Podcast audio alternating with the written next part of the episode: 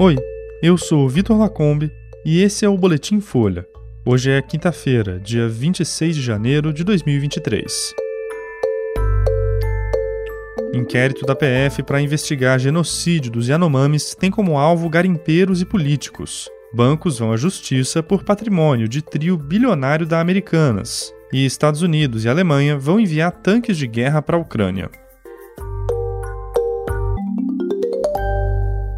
A investigação da Polícia Federal sobre o possível crime de genocídio contra o povo Yanomami vai apurar a responsabilidade de garimpeiros, coordenadores de saúde indígena e agentes políticos. O inquérito foi aberto por determinação do ministro da Justiça e Segurança Pública do governo Lula, Flávio Dino. Policiais que atuam na superintendência da PF em Roraima devem conduzir a investigação. É nesse estado que fica a maior parte da terra indígena Yanomami. Na gestão do ex-presidente Jair Bolsonaro, a quantidade de invasores na região explodiu e ultrapassou 20 20 mil, segundo associações de indígenas. Os policiais devem investigar garimpeiros que exploram ouro diretamente na terra indígena e também os donos de máquinas e aviões que sustentam o crime. Eles devem mirar ainda pessoas em posição de chefia da área de saúde indígena dos Yanomamis, vinculados ao Ministério da Saúde durante o governo Bolsonaro. O objetivo é apurar a escassez de medicamentos básicos para os indígenas, como vermífugos. Um outro inquérito já investiga suspeitas de fraudes e corrupção no fornecimento desses remédios. A apuração deve contemplar contemplar também agentes políticos do governo Bolsonaro que estão associados à crise sanitária. Há uma explosão de casos de malária, de desnutrição de crianças e idosos e de doenças evitáveis associadas à fome. A definição da ONU para o crime de genocídio foi incorporada pela legislação do Brasil na década de 50. O texto lista uma série de ações que têm a intenção de destruir, no todo ou em parte, um grupo nacional, étnico, racial ou religioso.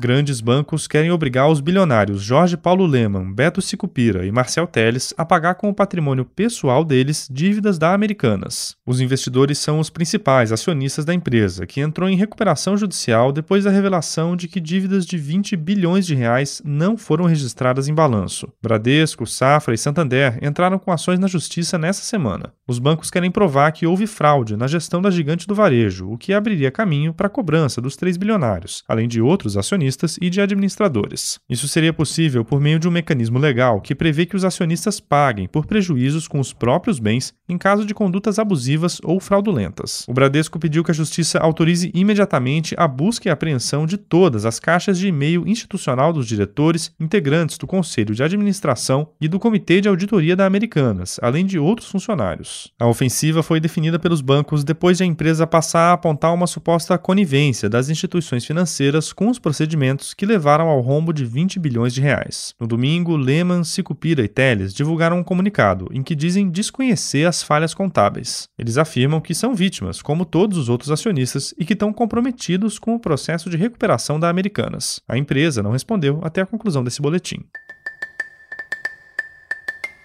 E os Estados Unidos e a Alemanha anunciaram ontem que vão enviar tanques de guerra para a Ucrânia contra a invasão russa. Essa é a maior escalada na ajuda militar ocidental para Kiev desde o começo do conflito, há 11 meses. São 31 tanques americanos chamados Abrams e 14 alemães, do tipo Leopard 2. O anúncio feito por Berlim vai permitir que outros países que possuem os mesmos tanques que os alemães enviem blindados para os ucranianos. É o caso da Polônia, que pediu autorização para mandar 14 dos seus 244 tanques. Noruega, Finlândia e Espanha também se dizem interessadas. O anúncio dos Estados Unidos indicou uma mudança de posição do país. Até então, Washington argumentava que seria contraproducente envolver os tanques na guerra. Isso porque os blindados exigem treinamento complexo e consomem muito combustível. Já os alemães deram sinais de acabar com o imobilismo que marca a relação do país com a guerra depois de sofrerem pressão dos aliados. O embaixador russo em Berlim afirmou que a decisão da Alemanha é extremamente perigosa e que leva o conflito a um novo nível de confrontação. Já o presidente ucraniano, Volodymyr Zelensky, publicou em redes sociais um agradecimento ao premier alemão Olaf Scholz.